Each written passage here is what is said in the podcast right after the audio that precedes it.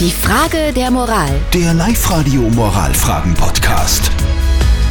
Wir kümmern uns gerade um die Frage der Moral, die von der Valentina gekommen ist. Die Valentina schreibt, dass sie einen schönen, sexy Mann auf Facebook oder äh, auf Instagram gesehen hat.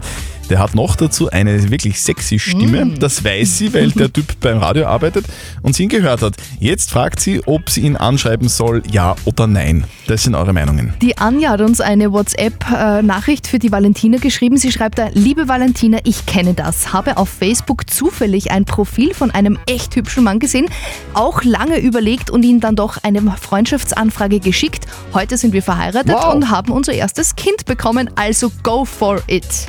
Was sagt denn unser Moralexperte Lukas Kehlin von der katholischen Privatuni in Linz dazu? Verlieben hat viel mit unserer Fantasie und Projektion zu tun. Es braucht dann manchmal nicht viel, ein Foto, eine Stimme, dass wir uns verlieben. Das hat aber vor allem mit uns und unserer Fantasie zu tun. Dennoch, die einzige Art und Weise herauszufinden, ob er Single ist und Interesse an ihnen hat, ist, indem sie ihn kontaktieren. Einerseits haben sie nichts zu verlieren und eine Welt zu gewinnen. Andererseits riskieren sie dabei ihre liebevoll gehegte Fantasie. Und das ist, wenn man es genauer bedenkt, nicht wenig. Also die Valentina muss sich, wie es ausschaut, entscheiden. Ja, Ja, also liebe Valentina, wenn du ihn nicht anschreibst, dann kann es sein, dass du was verpasst.